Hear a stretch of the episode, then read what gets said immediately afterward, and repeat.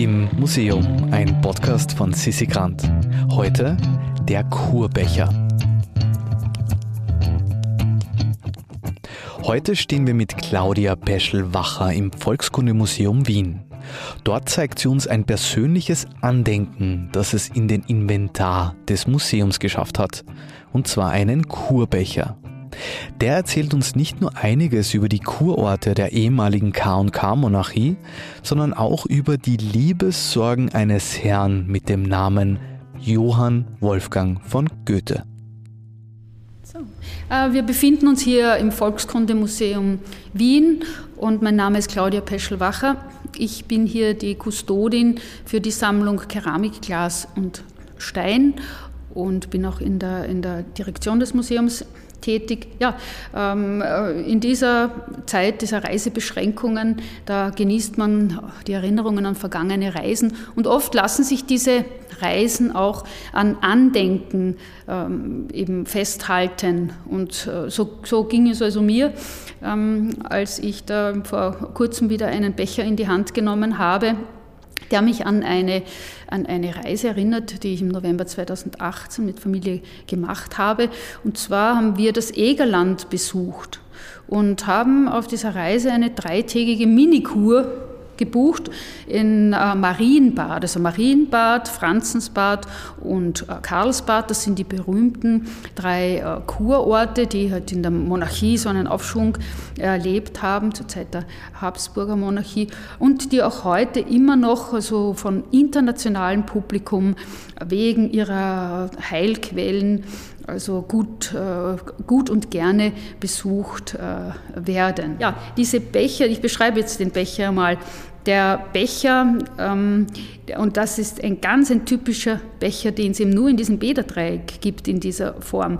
Der ist also nicht rund wie ein Kaffeeheferl, sondern es ist ein Becher, der so einen längsovalen ähm, Bodendurchmesser hat.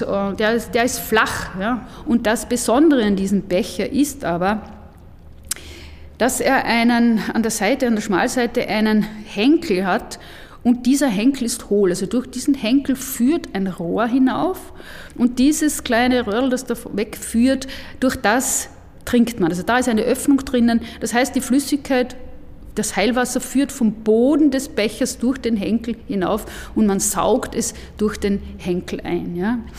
Vermutlich deswegen, dass man nicht so viel Wasser erwischt. Und mit dem äh, zieht man dann eben von Quelle zu Quelle und äh, kostet eben das, das Wasser. Also diese Quellen sind alle in Marienbad frei zugänglich. Ähm, äh, sie, das ist auch, glaube ich, eine sehr interessante Geschichte.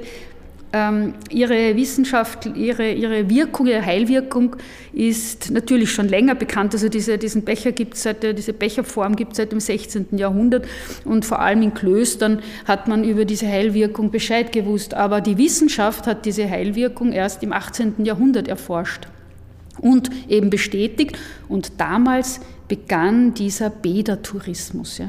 Die Gäste, äh, die dort, die diese Bäder aufgesucht haben, die sind in einer Gästeliste vermerkt gewesen. Einer der ganz bekannten ähm, Prominenten, die, die eben dieses Marienbad immer wieder aufgesucht haben, das ist äh, Johann Wolfgang von Goethe. Man weiß, von Goethe, ähm, dass er, dass er, so hindu, dass er 17 Mal in seinem Leben in so einem Kurbad war, ähm, dass er Marienbad bevorzugt hat, ähm, dass er insgesamt also drei Jahre seines Lebens, hat man ausgerechnet, in diesen Bädern verbracht hat. Das hat ihn aber auch unendlich viel Geld gekostet. Er hat auch seiner Frau Christiane Wasser aus der Kuranstalt schicken lassen. Also der Kutscher hat ihn nach Marienbad gebracht und er hat ihm äh, Wasser, Heilwasser mitgegeben und das hat, er, hat der Kutscher dann seiner Frau äh, nach ähm, Weimar gebracht. Ja. Und ähm, er hat sich selbst auch das Heilwasser nach Weimar schicken lassen, hat es bis zu seinem Lebensende auch in Weimar getrunken und hat über 400 Flaschen des Marienbader Wassers in manchen Jahren eben verbraucht. Ja, ja die, äh, seine Frau Christiane ist 1816 verstorben. Danach war er Witwer. Ja. Ähm, er war aber noch sehr oft in Marienbad, also zwischen 1795 und 1823. Und, und jetzt komme ich langsam zum Ende meiner Geschichte. Und es gibt eine, eine, ähm, eines, ein, ein Werk von Goethe, das ganz, ganz eng mit Marienbad verbunden ist. Und zwar ist das die Marienbader Elegie. Und äh, da geht es darum, dass äh, Goethe im Jahre 1821 äh, eine junge Dame kennengelernt hat in Marienbad. Also sie und ihre Mutter, ähm, das war die Ulrike Levetzow und ihre Mutter, waren also auch Gäste dort und saßen mit ihm am Tisch essen und er hat sich sehr gut mit ihnen verstanden und vor allem hat er dieses junge Mädchen sehr gern gehabt und hat sich also dann eben verliebt und äh, im Jahre 1823. Da war er ca. 75 Jahre alt und sie war 55 Jahre, alt, Jahre jünger als er, ein junges Mädchen, hat er es gewagt, ihr einen Heiratsantrag zu stellen. Ja. Und äh, die junge Dame hat den Heiratsantrag abgelehnt mit, den, mit, der, mit der Mitteilung, mit der Nachricht, ähm, sie denke noch nicht ans Heiraten. Das war für Goethe aber ein furchtbarer Schlag. Ja. Er hat sofort darauf Marienbad verlassen und ist nie wieder in irgendeinen Kurort zurückgekehrt. Ähm, und er hat, nachdem er Marienbad verlassen hat, sofort begonnen, an einem Gedicht zu arbeiten, an dieser Marienbader Elegie. Und da geht es eben um seine Verzweiflung, dass er im, ähm, mit der, mit der Liebensfähigkeit, die er verloren hat und, die, und seine Liebe, die nicht mehr erhört wird, eigentlich keinen Sinn mehr im Leben sieht und dass das für ihn gleichzeitig den Tod bedeutet.